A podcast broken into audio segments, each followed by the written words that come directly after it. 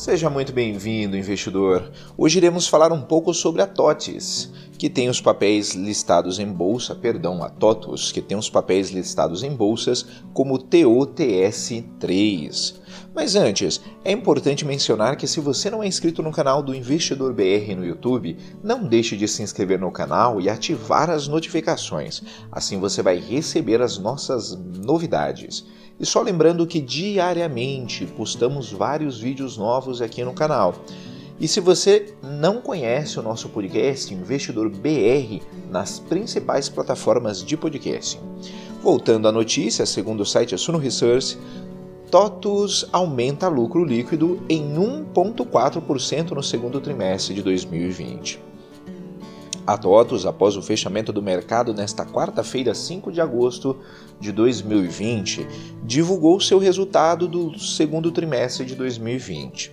O lucro líquido consolidado foi de 58 milhões e 300 mil reais, alta de 1,4% em comparação ao mesmo período de 2019. O resultado positivo é parcialmente explicado pela aquisição da Supplier,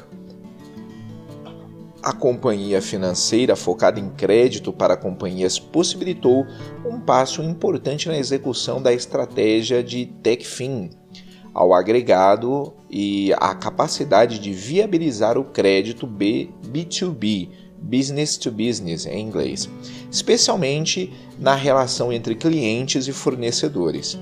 No intervalo de abril a julho, a junho, a receita líquida cresceu 11,2%, atingindo 627 milhões e 300 mil reais.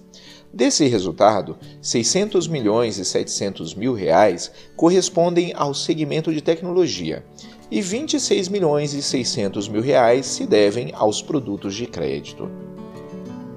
O EBITDA, que é o lucro antes de juros, impostos, depreciação e amortização, da produtora de softwares de gestão ficou em 137 milhões e 300 mil reais, com um crescimento de 18,1%. A margem EBITDA alcançou os 130 pontos base, chegando a 21,9%. Segundo a empresa, o resultado foi apoiado no crescimento contínuo das receitas recorrentes e na boa gestão de custos e despesas. Em abril, a TOTUS anunciou que irá emitir 200 milhões de reais por meio de sua segunda emissão de debêntures simples. A informação foi divulgada por meio de um fato relevante. Segundo a TOTUS, as debêntures não serão conversíveis em ações e terão vencimentos de 20, em 22 de abril de 2021.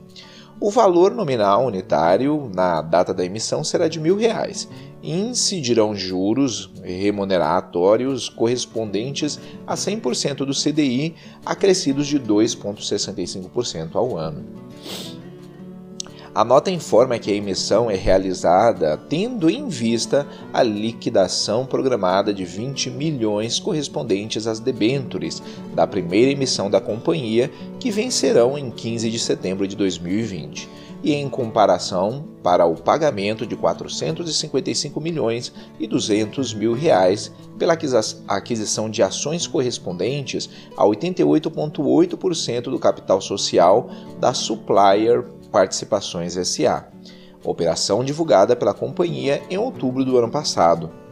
Nesta quarta-feira, as ações da TOTUS apresentaram uma queda de 0,46% na Bolsa de Valores de São Paulo, cotadas a 26 reais. Apenas em 2020, a companhia viu seus papéis desvalorizarem 62,49%.